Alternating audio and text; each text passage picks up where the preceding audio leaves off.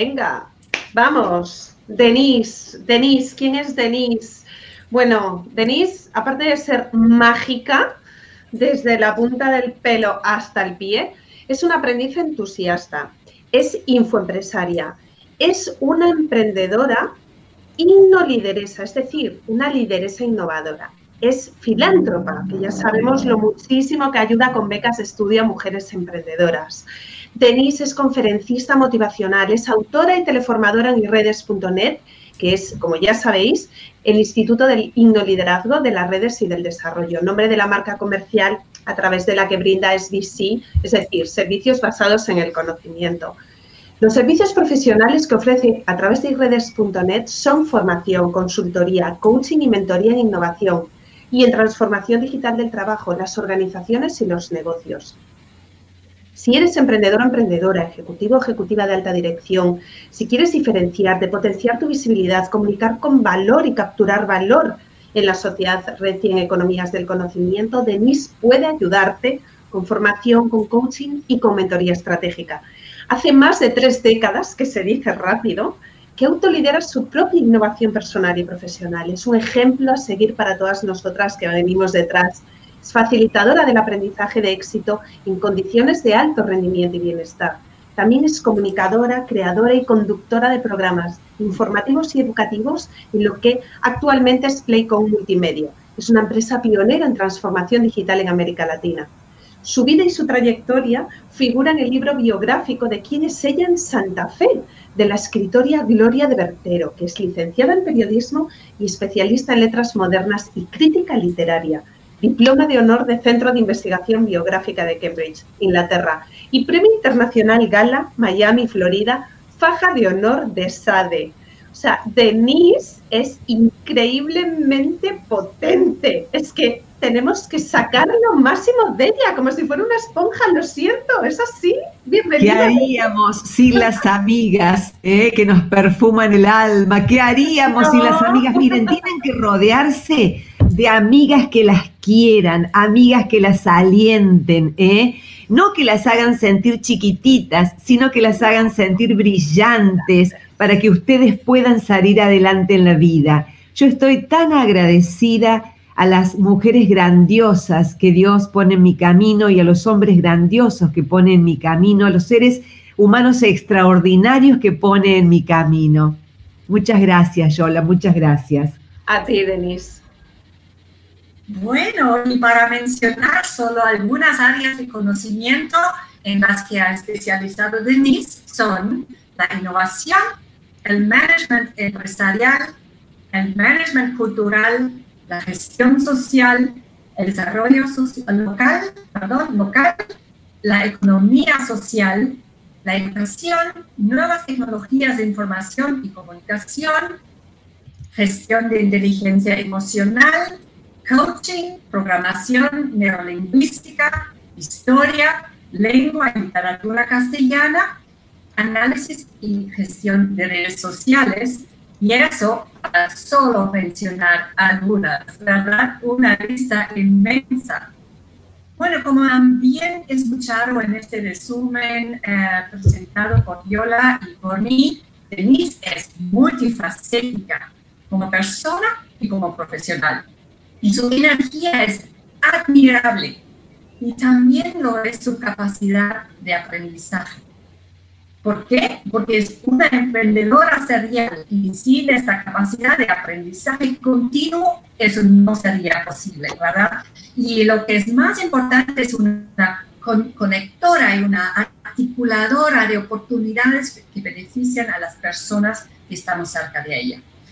Se ha sabido ganar el respeto y el cariño de tantísima gente, incluida yo. Para mí ha sido un verdadero placer trabajar con ella, conocerla y disfrutar de su espíritu positivo y su entusiasmo. Es una gran maestra de la co-creación y así estamos todas juntas hoy aquí. Muchas gracias. Ay, qué lindas palabras, chicas. Muchas gracias. Cuánto me alientan realmente. Yo también siento mucho placer de compartir con ustedes. Son generosas, son inteligentes, son buenas personas.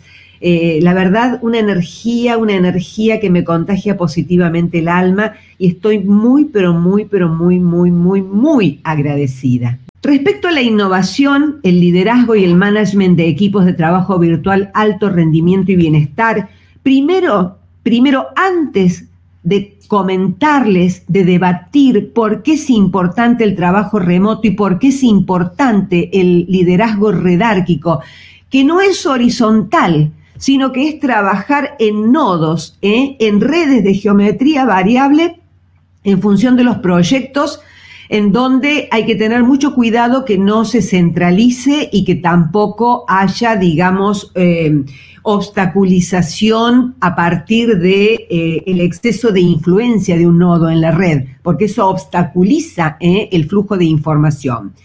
Fíjense ustedes que las actuales teorías del desarrollo de las sociedades humanas, el desarrollo local es visto como propiedad emergente de procesos sociales de sinapsis, que es conectividad e interactividad y sinergia cognitiva. No es sinergia, estoy diciendo bien, sinergia cognitiva. ¿Qué es la sinergia cognitiva? La cooperación, el propósito en común. Todo esto dinamizados en procesos de aprendizaje social participativo. Tengamos en cuenta esto. Las teorías de desarrollo local, y acá voy a pasar, discúlpenme la, la diapositiva, ¿eh? yo misma la estoy, eh, estoy desarrollando todo. Ahí voy, denme un minutito. Ahí estamos en la 1, ahí estamos en la 2, ¿eh? para que ustedes la puedan ver. Bueno, ahí ya me, me, darán feedback de si están viéndola bien, me dicen acá por chat privado que sí, me quedo tranquila. Fíjense ustedes, ahí es un mapa, es un mapa conceptual. Agéndenlo, agéndenlo porque el desarrollo local, las teorías de desarrollo de las sociedades humanas son variadísimas. ¿eh? En historia uno puede ver las historias de, cómo la humanidad ha ido desarrollándose. Pero las actuales teorías del desarrollo de las sociedades humanas, como por ejemplo el enfoque de desarrollo local, ve em, al desarrollo, al desarrollo integral, al desarrollo del progreso humano, económico, social, ambiental, etcétera, como una propiedad emergente de procesos sociales de sinapsis y sinergia. Sinapsis es conectividad e interactividad. Fíjense ustedes que ha habido lugares que han estado muy conectados, no aislados, y han podido salir de la crisis. ¿eh? Y sinergia cognitiva es cooperación, propósito común. Las zonas que son más cooperativas, los grupos más cooperativos son los que salen adelante. Los más individualistas, no. Todo esto está dinamizado en procesos de aprendizaje social participativo. No hablamos ya del aprendizaje académico, el aprendizaje formal, el aprendizaje social, el que se plantea a través de la conversación.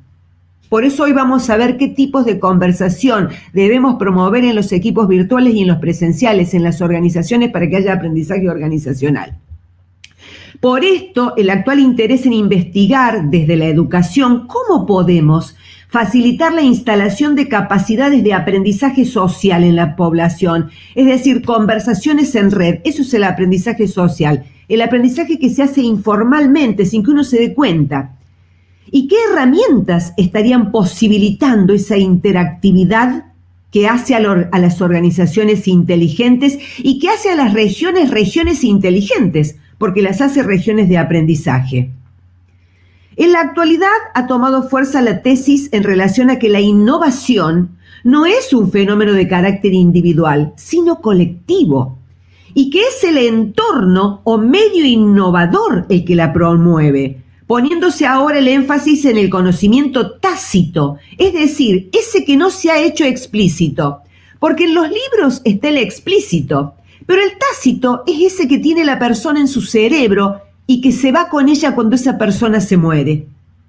¿Cómo podemos lograr a través de la conversación que cada persona pueda compartir esa experiencia que es única y es su experiencia de vida? Por eso las conversaciones en red. Por supuesto, con el objetivo de generar nuevo conocimiento, hacer explícito el conocimiento tácito, el que tiene el ser humano por la experiencia de vida y que está solamente con él. Y no está en los libros. Pero es el más importante, porque hoy, que es un mundo cambiante, un libro escrito hace un año ya está desactualizado, pero la experiencia del ser humano del día a día no. Eso es lo que necesitamos compartir. Fíjense ustedes que es importante eh, que se centró la atención en la capacidad de los ámbitos territoriales para gestionar colaborativamente diferentes tipos de conocimientos distribuidos.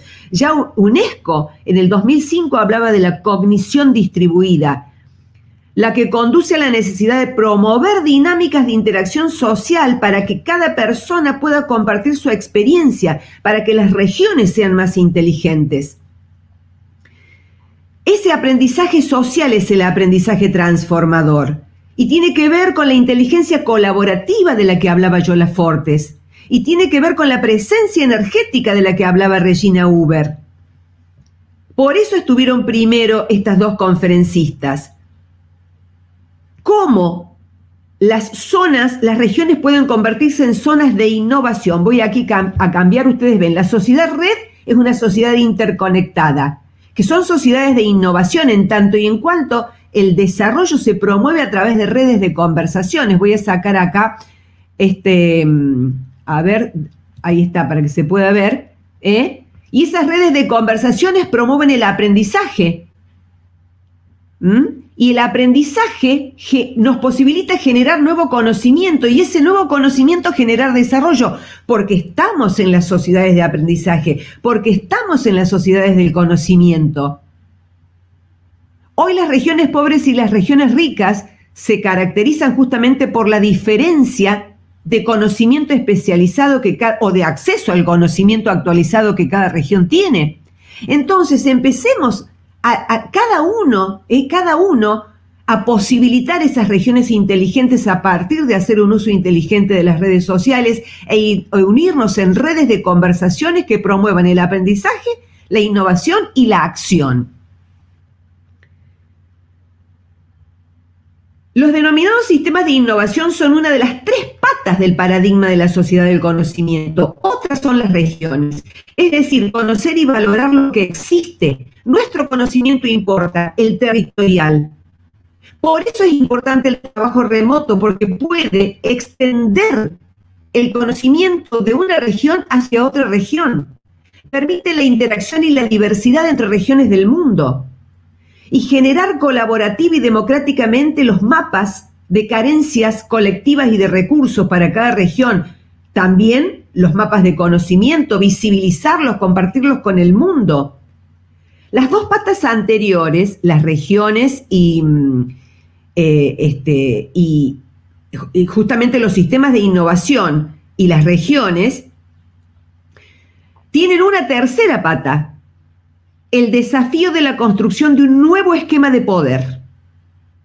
Apunten esto.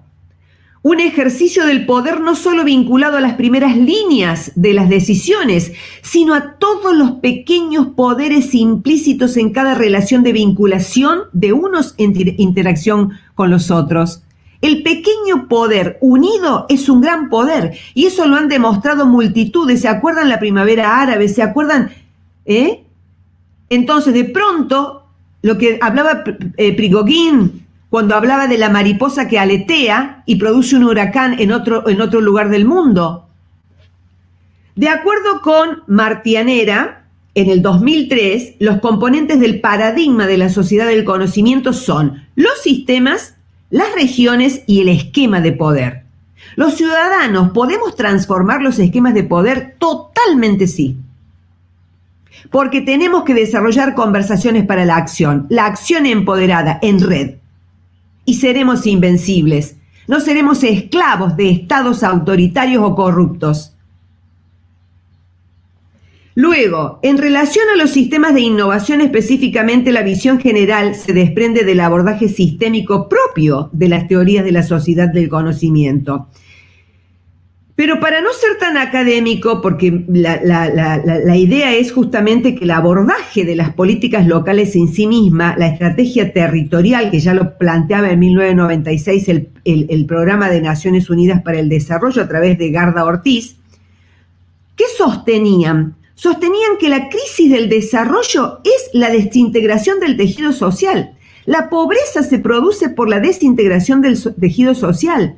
Eso es lo que plantea la tesis del Pentágono de la desigualdad, que dice que la desintegración social, la desintegración social es la enfermedad del desarrollo y se caracteriza por la coexistencia en la sociedad de situaciones opuestas. Y esto deriva en lo que se ha dado en llamar, como les decía, el pentágono de la desintegración social, es decir, las cinco situaciones patológicas de alcance global a las que hay que intentar contrarrestar localmente. ¿Cuáles son esas situaciones de alcance global que desde lo local en red podemos contrastar? Primero, el crecimiento económico sin equidad. Segundo, el crecimiento económico sin empleo. Tercero, el crecimiento económico sin arraigo. Cuarto, el crecimiento económico sin futuro, dado que aumentan las tasas de contaminación. Cinco, el crecimiento económico sin inclusión, dado que los mecanismos de participación obstaculizan la participación de las minorías, entre ellas las mujeres. Entonces, si nosotros en red, reitero, si nosotros en red pensamos pensamos en global, pensamos en global y actuamos en local. A partir de promover conversaciones para el aprendizaje, conversaciones para la innovación y conversaciones para la acción, podemos transformar nuestro lugar y el mundo. Y ahora vamos a ver cómo se gestiona el nuevo conocimiento y cómo se lo gestiona en red. Y luego vamos a ver cómo tienen que trabajar los equipos virtuales remotos, sean del tipo que fueran, para generar nuevo conocimiento, para generar innovación, para generar empoderamiento. Y recién ahí vamos a empezar a contestar otras preguntas. ¿eh? Cinco minutos más y ya vamos este, terminando.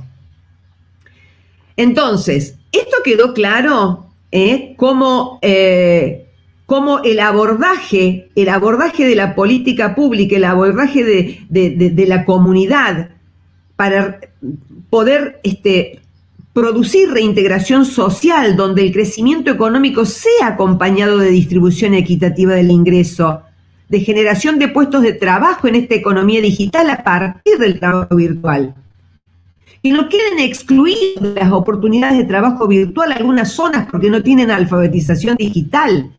Es un océano de oportunidades el mundo, un océano de oportunidades. No estamos accediendo por falta de alfabetización digital, se los digo por experiencia.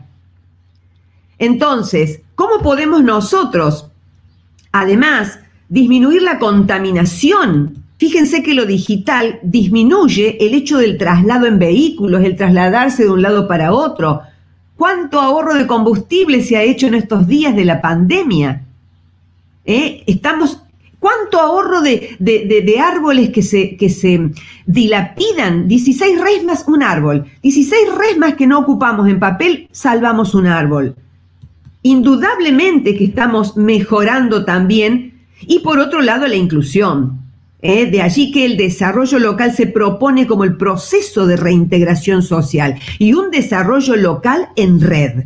Y en este marco la educación, la economía dejan de ser un fin en sí mismas para convertirse en estrategias de desarrollo como proceso de reintegración del tejido social y como proceso de expansión de las oportunidades del individuo. Si nosotros vemos que la ciencia y la tecnología a partir de las redes nos está posibilitando esto, es un uso totalmente distinto el que le vamos a dar. Ya no es la red para el entretenimiento, es la red para el empoderamiento. Y ahora vamos a ver concretamente cómo se gestiona entonces. Vamos a pasar a otra, eh, porque yo me entusiasmo y me olvido que tengo que pasar las, los slides. ¿eh? Denme un minutito que acá lo paso, ya no sé ni por cuál voy. A ver la tercera. Aquí está. Bueno, vamos a compartir esta. Acá hago referencia con esta. Fíjense, no sé si ahí se lee, se alcanza a leer, pero se las cuento, se las cuento. ¿eh? Concretamente se hablan de dos, o sea, para que haya, para que haya toda esta interacción, todas estas conversaciones, todo el trabajo en red, inclusive equipos inteligentes, colaborativos, vamos a ver cómo se desarrolla la inteligencia colaborativa, este, regiones inteligentes, regiones de aprendizaje, tiene que haber capital social. El capital social es el pegamento que une en las redes a un ser humano con otro. ¿eh? Y de ese, ese capital social se da a través de la interacción en red. Las redes de corta distancia, a ver si ahí vemos más, más, grande, las redes de corta distancia, lo que se llama en general este, el bonding capital, ¿sí? Acá Regina, que sabe inglés, nos podrá decir si está bien pronunciado o no, son las que posibilitan la pertenencia, la identidad, este, de alguna manera eh, el, a ver, que, te contengan emocionalmente, pero no te van a posibilitar la innovación. Y si no, fíjense cuántas veces dicen, quiero hacer esto, tené cuidado, mira que esto, no te juntes con aquel. Los temores de la gente que te quiere. ¿eh? Sin embargo, acá vamos a ver que las otras redes, las de larga distancia, Branding Capital, ¿eh? son las redes de larga distancia las que te permiten conocer gente absolutamente distinta a vos ¿eh? La diversidad es la que va a posibilitar justamente que digas, ¿será esto como yo estaba pensando? ¿O será que existen otros modos de vivir, de pensar, de estudiar, de relacionarse, de hacer economía, de votar, de gobernar? Y empezás a cuestionarte cómo estás viviendo y cómo es tu país, qué tiene de bueno, qué no tiene de bueno, cómo te gustaría que sea. Por eso, generalmente, los gobiernos autoritarios pretenden cerrar las fronteras hacia adentro, que la gente no se relacione. Porque cuando la gente más se relaciona, más aprende y más se aviva, obviamente. es decir, más reflexiona. ¿eh? Entonces, lo mismo pasa en los equipos de trabajo virtual. Lo mismo. Cuando más se relacionan en el equipo, más inteligentes son. ¿Y cuál es la clave para gestionar una región inteligente o un equipo inteligente, y aquí ya vamos entrando de a poquito en los equipos, la visibilidad de la información. Cuando la información está oculta, algunos tienen el poder y otros no.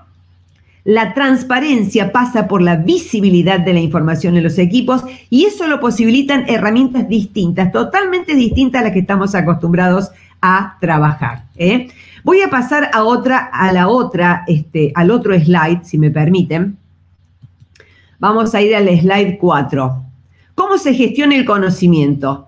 Concretamente, toda gestión del conocimiento tiene personas, contenidos, procesos y tecnología. Y la gestión del conocimiento es la actividad que une todo eso. Ya vamos a ver en los equipos remotos cómo tienen que ser las personas, cuáles son los valores que tienen que, privilegiar las personas de equipos remotos.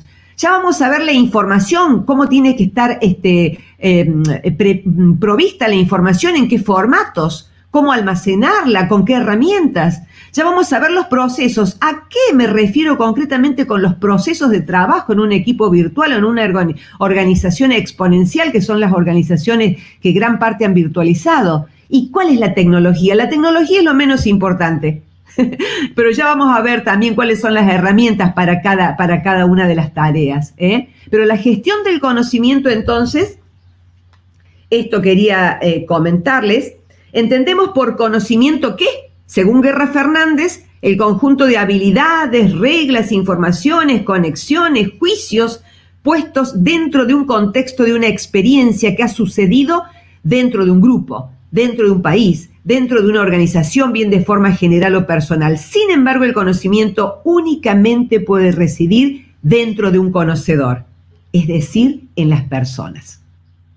Ahora, cuando las personas están interconectadas, ya vamos a ver lo que son los sistemas de Work OS o sistemas operativos de trabajo, están interconectadas todas las capacidades. Hay las grandes empresas hoy tecnológicas trabajan en sistemas operativos de trabajo. Nosotros no.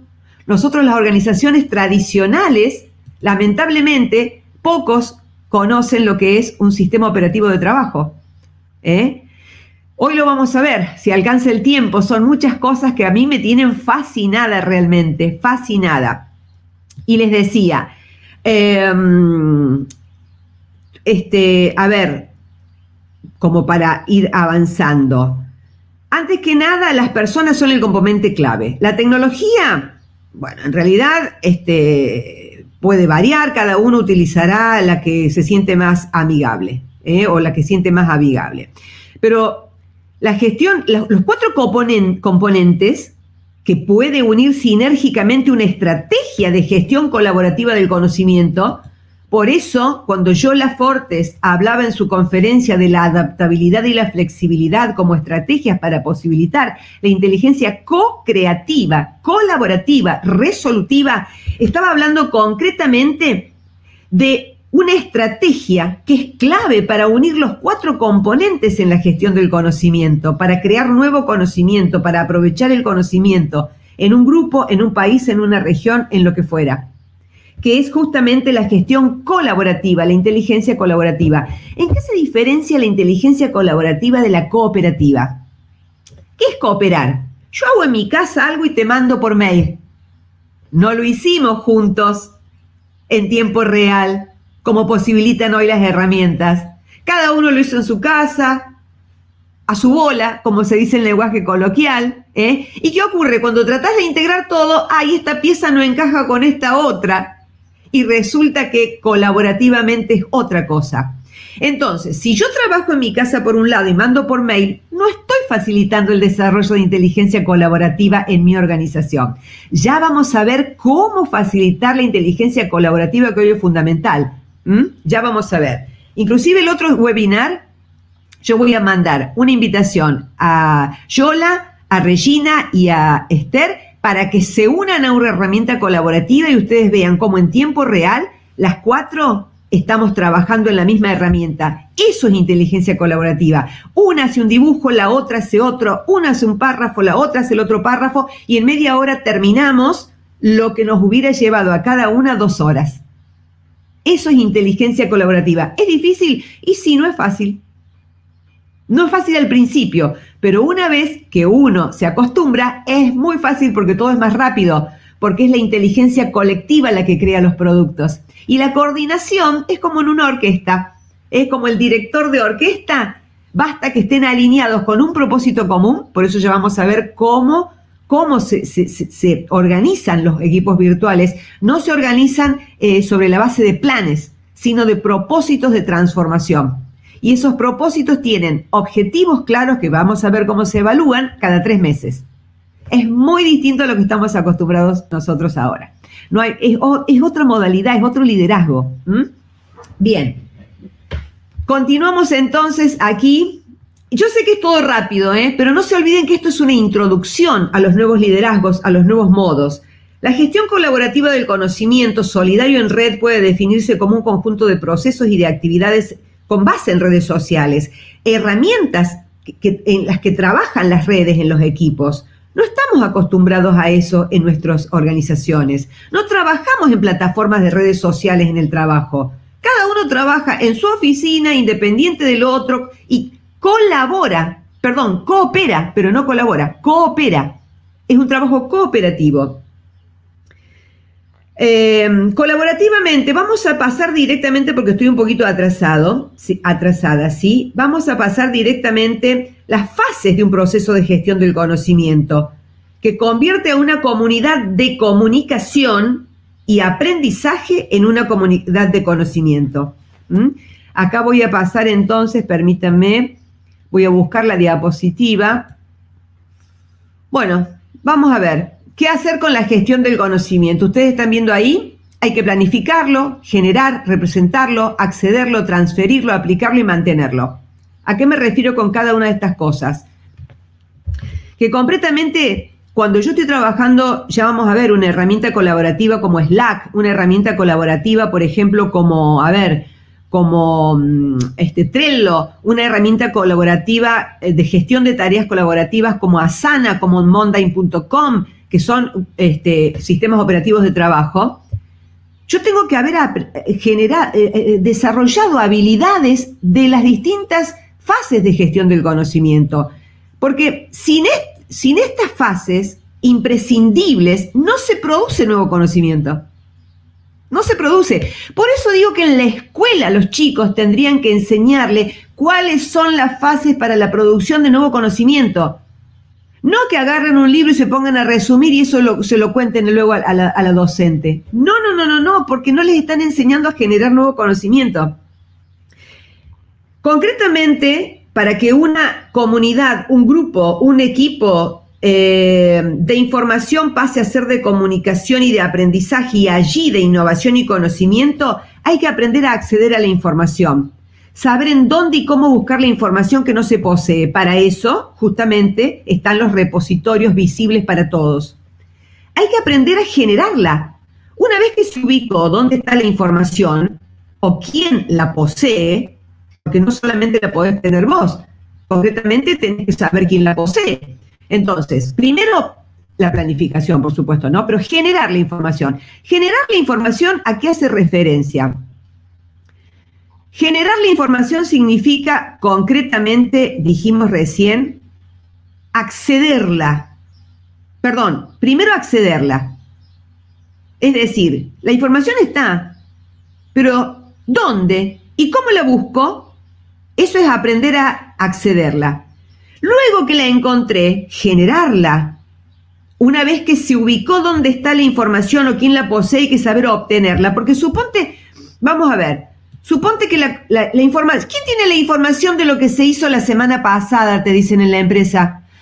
Ah, fulano. Y fulano está de vacaciones. Ah, la pucha. ¿Y cómo, me, cómo voy a tener la información?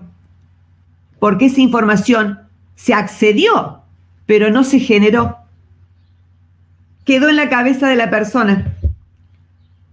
¿Cómo lograr entonces que antes que se vaya de vacaciones haya hecho explícita la información que tenía implícita? Si no, es reinventar la rueda. Por eso son lentas las organizaciones. Las organizaciones exponenciales que crecen exponencialmente en lugar de este, crecer pasito por pasito, trabajan justamente en sistemas, que ahora vamos a ver cuáles son, en donde todo esto se realiza así. Yo lo que hago queda registrado. Porque si yo me muero, no me tienen que ir a buscar el cementerio, abrirme la cabeza y sacarme la información. Si yo me voy de vacaciones, mi compañero tiene que saber lo que hice, cómo se hace, dónde está. ¿Cuántas veces nos encontramos con que hasta que vuelve de vacaciones la compañera o el compañero de trabajo no se sabe qué pasó? ¿Eh? Entonces, bien, continuamos. La otra parte de la gestión del conocimiento, entonces, volvemos a decir, aprender a acceder a información, saber en dónde y cómo buscarla. Una vez que se sabe dónde está, generarla. Es decir, quien la posee, hay que obtenerla, hay que obtenerla y evaluar si es útil. Es decir, validarla. La información no solamente se obtiene, sino que se valida. Y la validación tiene que ser colectiva. No puede validarle el gerente solamente. Eso no es una validación, eso es una supervisión. La validación es colectiva o no sirve. Tiene que valer para toda la organización, no para un sector de la organización.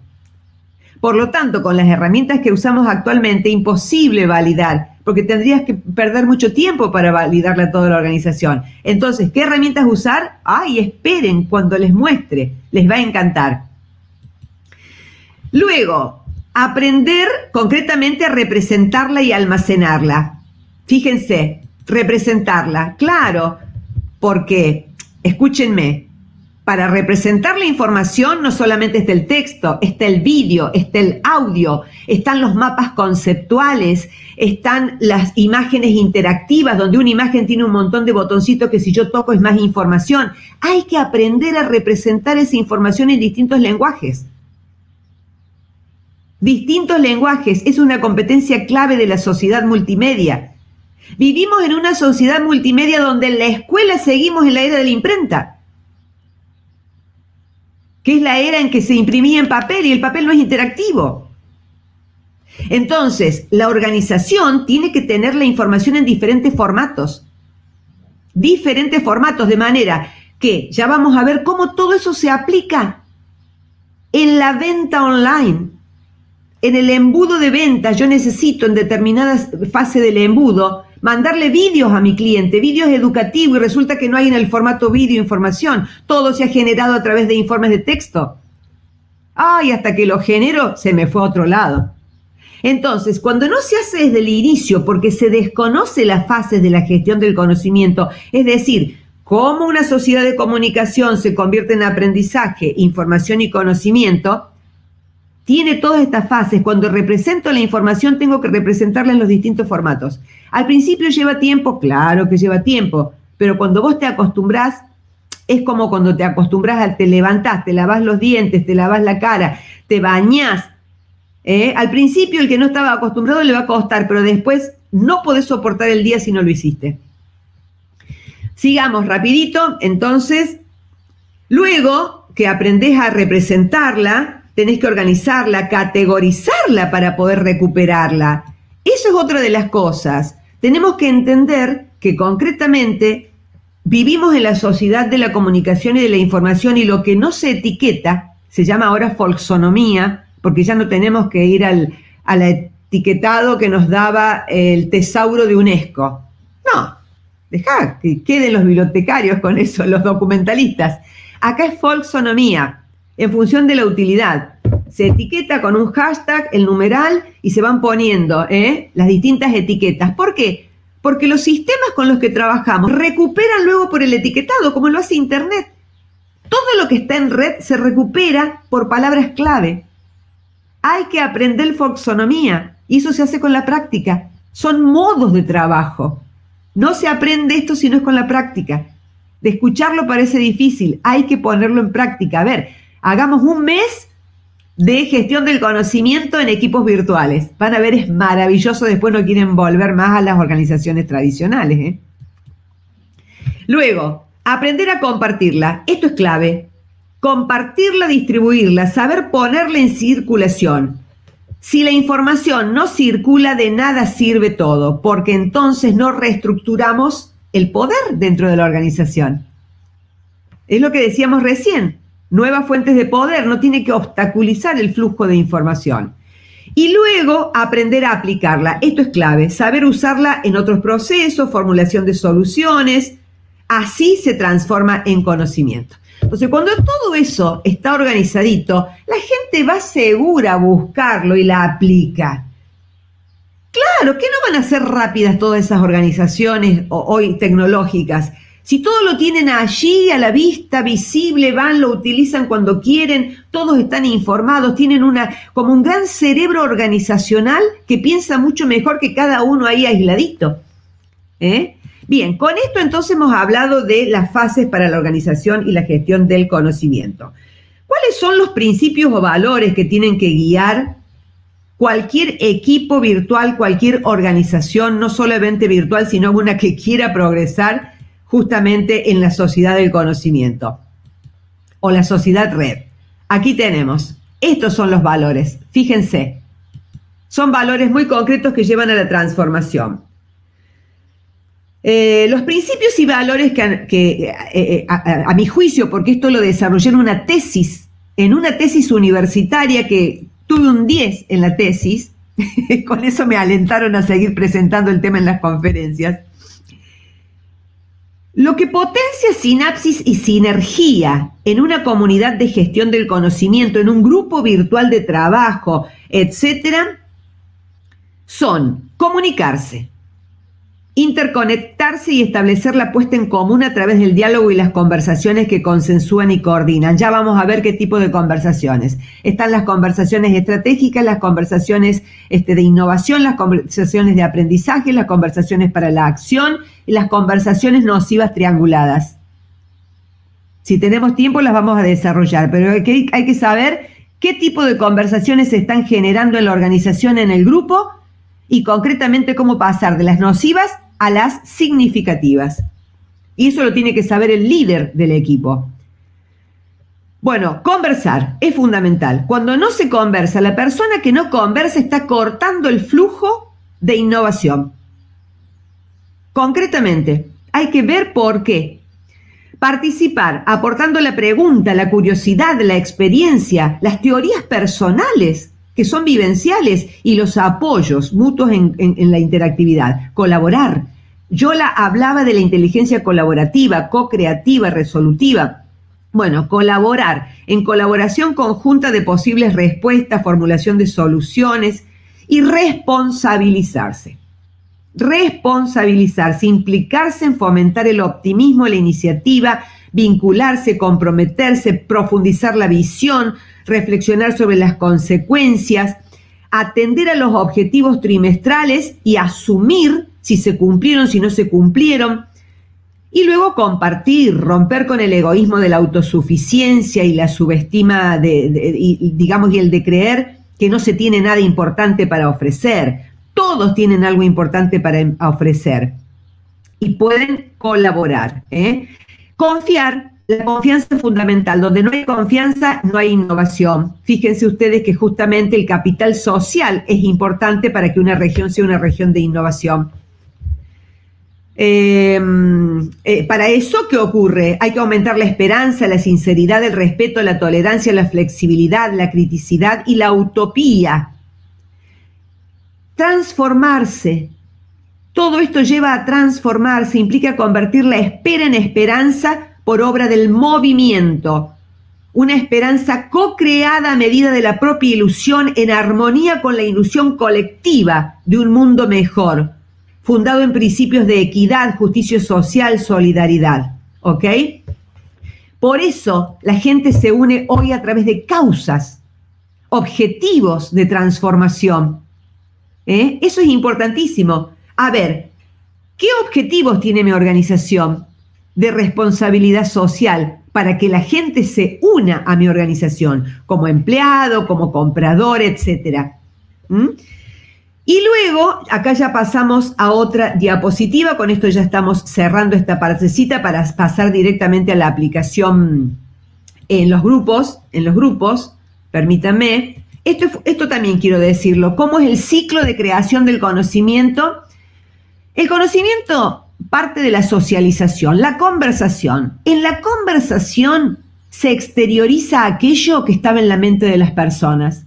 Che, ¿dónde dejaste tal cosa? Ah, allá. Bueno, si no hubiera conversado, la otra persona no lo hubiera hecho explícito. Luego se empieza a combinar esa información, se crean los materiales en distintos lenguajes, etc. Y luego se interioriza nuevamente. ¿Qué significa? Cuando el material está ahí almacenado, está creado, está compartido, viene otro, lo lee y lo mete en su cabeza, lo interioriza. Entonces, se socializa a través de la, de la conversación. ¿sí? Se hace explícito. Luego se combina, se producen los materiales que se dejan este, eh, eh, visibles para todos. Y llega alguien que ve ese material e interioriza. Es decir, lo que otro sacó de su cerebro y exteriorizó, algún compañero lo interiorizó. Y esto porque estoy hablando de equipos de trabajo. Entonces es el proceso de creación del conocimiento, de, cómo pasa de una cabeza a la otra. Pero hay que exteriorizarlo, hay que combinarlo luego en distintos lenguajes, etcétera. ¿Sí? Bueno, em, y finalmente, ya cerrando esto, bueno, ahí está la última diapositiva, ¿sí? Vamos a ver qué preguntas hay de cómo aplicarlo en los equipos virtuales, ¿ok? ¿Cómo aplicarlos en los... Eh, eh, esto de Hirotaka Tekeuchi y Kujiro Nonaka, ¿se acuerdan? Ellos en realidad son los que plantearon esta interacción del paso del conocimiento este, de una cabeza a la otra o de hacer explícito para que otro lo pueda interiorizar, es decir, de tácito individual a tácito colectivo en la, socialización, de tácito colectivo a explícito en la exteriorización, es decir, se explica el conocimiento con metáforas, analogías, diálogos, de explícito a explícito colectivo, cuando los distintos conocimientos provenientes de distintas fuerzas se combinan, se clasifican en bases de datos, de explícito colectivo a tácito individual, cuando se interioriza, es decir, cualquier persona accede a cualquier documento y construye su propio conocimiento. ¿Eh? La verdad que es interesantísimo. Y de todo esto formulamos entonces que los procesos de innovación social son procesos de cambio asociados a cambios en las formas en que las redes de conversaciones se construyen, se articulan y crecen. Porque son redes de conversaciones. Los procesos sociales comunicacionales, entonces son interacción entre personas. Y los procesos de desarrollo de las sociedades humanas están basados en procesos de aprendizaje social que parten de conversaciones que coordinan aprendizaje, innovación, acción, en armonía con su entorno, sus valores, etc. ¿Mm? Esto es así. ¿Y esto cómo surge? Esto surge a partir de la teoría de redes, que viene ya, no es de ahora, la teoría de la, de, la comunicación y la, la teoría general de la acción, que es una teoría general del discurso y la comunicación. A partir de que estas teorías se ponen en boga, tanto de la comunicación como de la sociología, comienzan a implementarse en la política, en la economía, en todo. ¿Eh? O sea, todo, todo tiene su... Yo porque vengo de las ciencias sociales y la verdad que me encantó, porque todas las teorías que teníamos antes venían de la mecánica, de la, de la física. Entonces éramos máquinas. Las organizaciones eran máquinas y ahora las teorías desde las que se construyen las organizaciones vienen de la sociología, de la teoría general del discurso, que no los voy a enloquecer con todas esas teorías porque son muy técnicas, pero por lo menos vienen con lo que nos caracteriza como seres humanos, que es la sociabilidad. ¿Mm? Bien, vamos a ver qué preguntas hay. ¿Cómo se come todo esto? Con patatas, decimos acá. Mira, Viviana Rubiolo dice, ¿cómo? me gustaría leer tu tesis si es posible. Mira, Viviana, ¿vos querés amargarte el día? tiene 500 páginas, tiene mucho de sociología y de teoría de redes que, la verdad, no, no, no la recomiendo, no, no, traté de, de serlo muy simple, pero es complicada, es complicada, tenés que tener mucho conocimiento previo de cada una de las disciplinas para aprovecharla, si no, va a gastar tiempo el cohete. ¿eh? Bueno, dice, mensaje de Viviana, por favor, repitan estas jornadas, son maravillosas, muchas gracias, gracias, Vivi. Yo me apunto. bueno, mensaje de Zulma, Denise Rodaro, muy clara la propuesta, me encantó, muchas gracias. Bueno, gestión del conocimiento requiere humildad como componente clave y solidaridad, claro que sí, humildad, solidaridad, colaboración, porque tenés que estar dispuesto a responder al otro, a compartir con el otro. A, ver, es cierto, Vivi. Luego, eh, mensaje de Zulma ya está. Eh, ya está ese. Dice, mensaje de Carla, la gestión del conocimiento, qué importante esa pieza, gracias.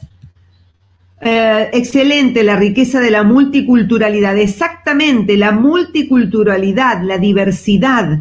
Es la diversidad la que nos enriquece. Donde todos piensan igual, nadie piensa. Mensaje de Rubén, el sistema de innovación. Bueno, estos son más que preguntas, Esther, pásame. ¿eh? Excelente la ponencia, gracias Viviana. Eh, ¿qué, clave, ¿Qué clave es la información que estás brindando? Me interesa conocer más sobre el tema, Pentágono de la desintegración social. Claro, cuando se cortan las redes, se desintegra la sociedad. Las redes de contención se cortaron, cada uno hizo la suya. Esto de las redes sociales y esta pandemia que nos tiene tan comunicados este, eh, unos con otros, puede ayudar la reintegración del tejido social. Piensen eso. Por supuesto, tienen que estar los valores primero y darle un uso inteligente a las redes. Bueno, eh, Yolanda Fortes, gracias. Denise, por supuesto, gracias a vos también, Yola. Eh, Sonia, desarrollo redes, conversaciones, aprendizaje, conocimiento. Eh, consulta de Luis, ¿cómo posibilitar la creación y desarrollo de comunidad en, trabajadores virtuales? Muy, pero muy, pero muy buena pregunta, Luis. ¿Cómo posibilitar dame que saco esto ya. ¿Lo saco o no lo saco? A ver, pasa que lo vamos a sacar para que yo pueda estar ya completa con y con eh, este hablar con ustedes. Ahí vamos. Voy a sacar ya. Bueno. La idea es, a ver, ¿cómo em, preguntaste cómo posibilitar lo de la comunidad? ¿Cómo crear comunidad? Y concretamente cómo se crea comunidad también en la, en la, a ver, en la virtualidad, por ejemplo, un coffee break. Que vos invites a tu comunidad a un coffee break virtual. Eh, que se junten, que conversen, porque los equipos son virtuales, pero ahora se usa en el Zoom. Eh, en el Zoom se está haciendo los sábados con un DJ, inclusive los encuentros de gente que cada uno está en su casa. Vos también lo podés hacer en tu, organización. Otra, cómo construir comunidad también puede ser a través, por ejemplo, de, em, a ver, em, podés construir comunidad eh, compartiendo contenido, con foros de discusión, con discusiones en vivo, compartir contenido fundamental. Mira, cuando a mí las empresas, el otro día discutía esto bien, ¿no? Lo discutía bien con, con, gente que aprecio mucho, no me generé tanto contenido porque los demás se quejan. Yo no sabía si reírme o llorar. Pero escúchenme, le digo, si ustedes quieren generar comunidad, los que tienen que crear el contenido son los de la comunidad, no ustedes. En lugar de estar poniendo el pie encima al que genera, porque si le ponen el pie encima no va a generar más, incentiven. Si no, nunca van a generar comunidad en, una, en una red social. Siempre va a ser de uno hacia todos. Es fundamental. Miren YouTube cómo creó. La cantidad de contenido no lo creó YouTube, lo crea la comunidad porque hay comunidad en YouTube. Entonces, una manera, por ejemplo, es generando contenido, es básico. Mira, el que no permite que la gente que está en sus redes genere contenido es porque no entiende cómo lo que es una comunidad. Por ejemplo, vos este, vendés tintura y le decís, mandanos un videito después de teñirte ¿eh? y yo te regalo el próximo eh, bote de tintura o pote o cosa. Y la gente empieza a enviar, a enviar. Pero es una publicidad increíble, o sortea a lo sumo cuatro o cinco este, regalos, pero estás creando comunidad. Es una manera de crear comunidad. Con los empleados, bueno, tenemos otros, otros ejemplos, pero bueno, hoy no da el tiempo para todo, no da el tiempo para todo, ¿eh?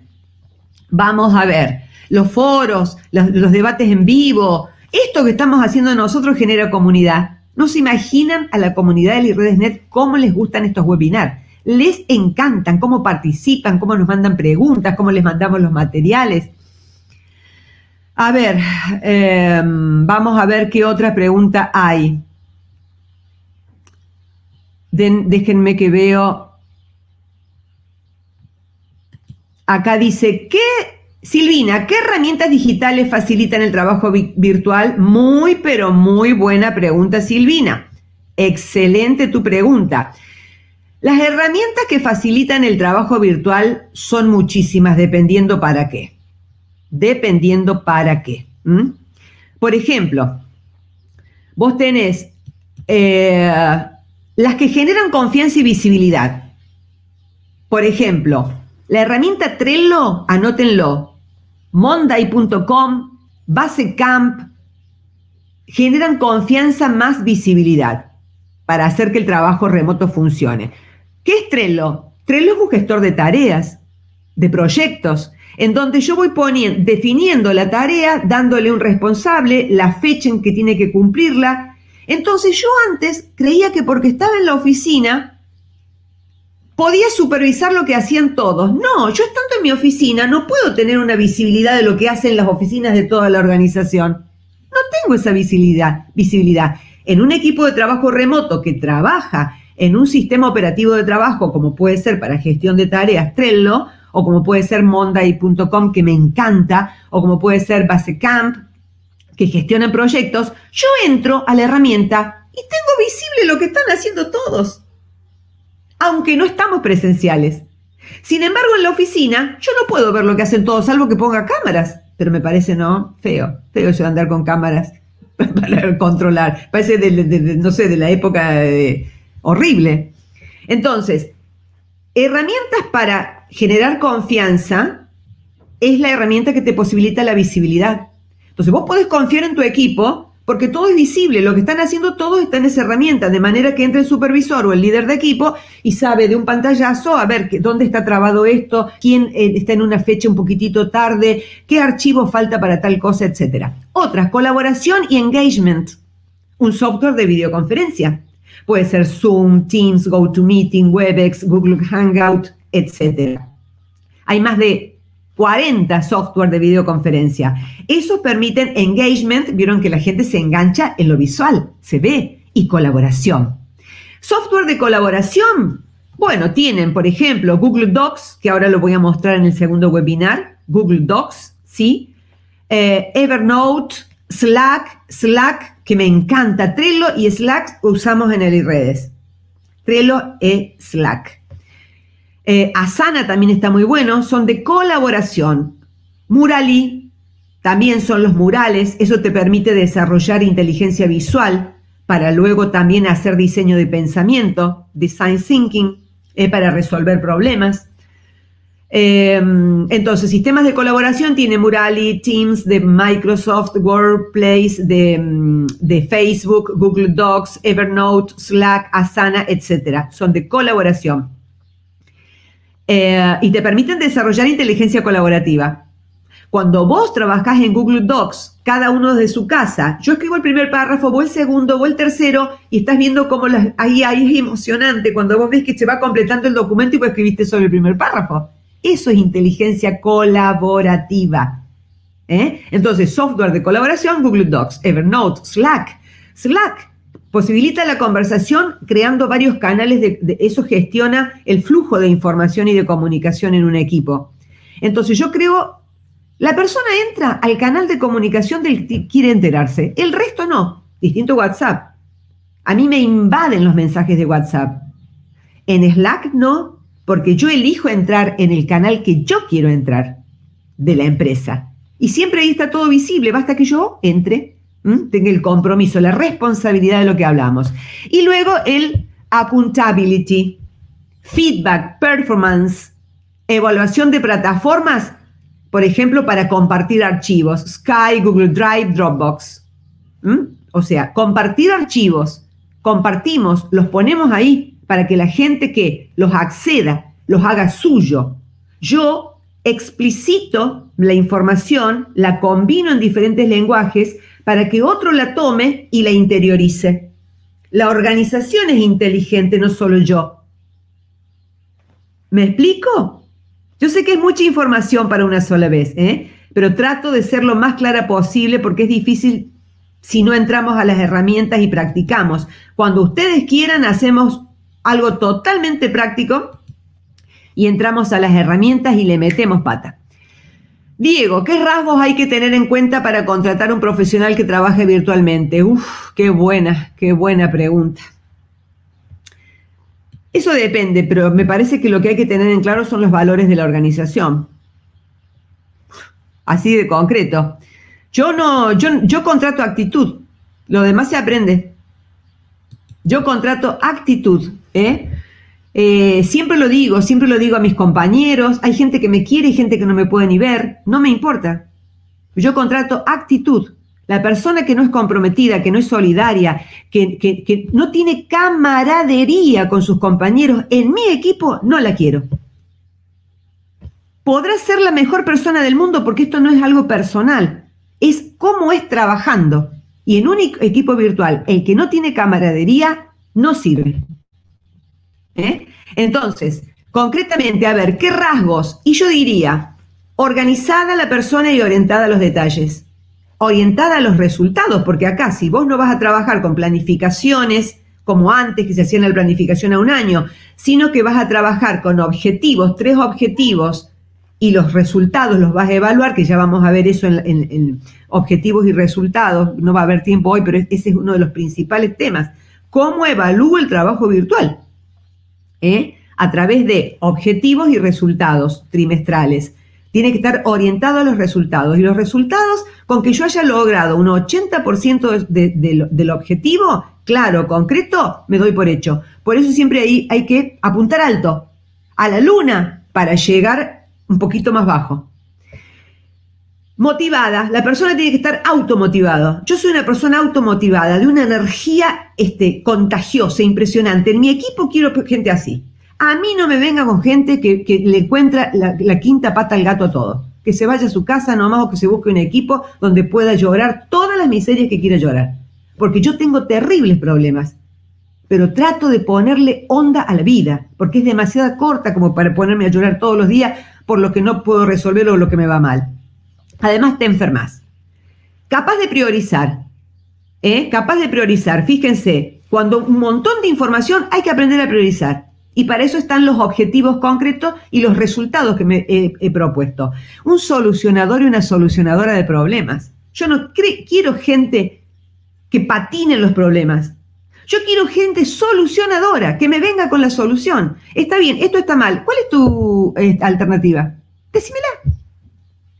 Luego, curiosa curioso. Para mí la curiosidad es fundamental. Las personas que no son... Es más, a mí no me molesta que me pregunten, que anden curioseando tanto. No me molesta, al contrario, admiro a las personas curiosas, como Regina Uber. ¿Eh?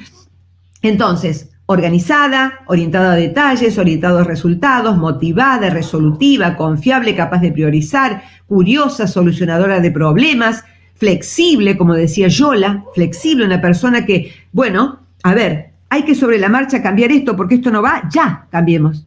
No que esté dando vueltas, no, pero yo mentalmente hasta que, hasta que se ubica de vuelta en la silla.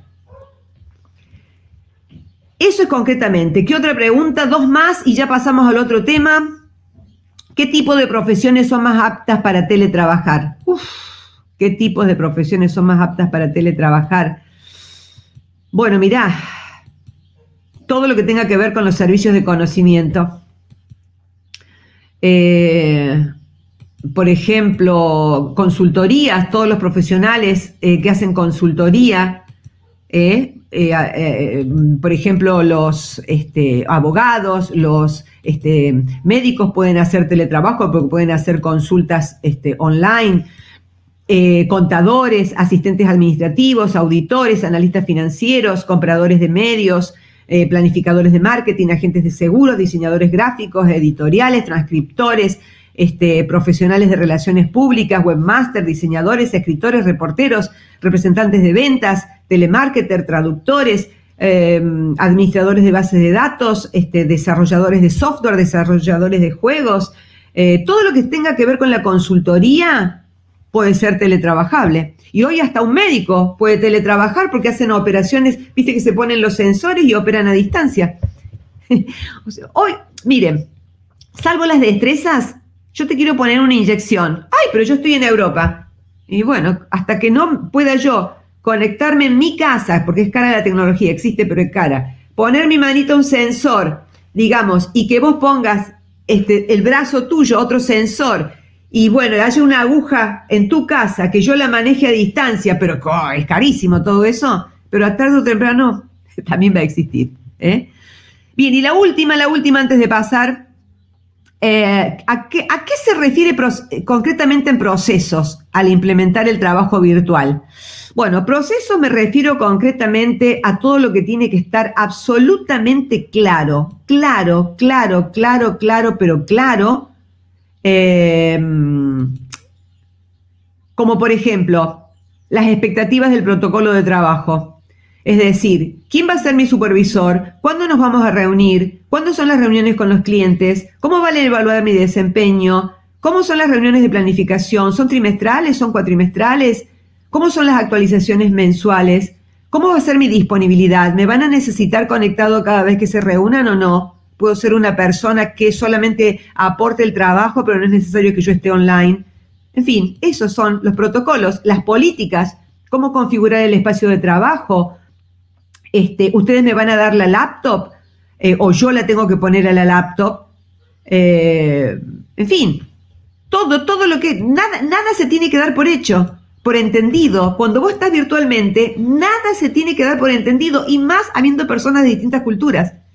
Esos son los protocolos de trabajo, los procesos, cómo van a ser, a qué hora vamos a conectar, cómo tengo que entregar el trabajo, cómo lo tengo que entregar, en qué lenguaje, con qué características, con qué tipo de letra, todo tiene que estar absolutamente claro para que no haya problemas. No puedo más, no tengo más tiempo, ya tengo que pasar. Ah, dice Viviana, quien no tiene camaradería genera repulsión desaliento, claro, Vivi, vos no te imaginás lo que yo he luchado con la falta de camaradería, con compañeras, compañeros de trabajo.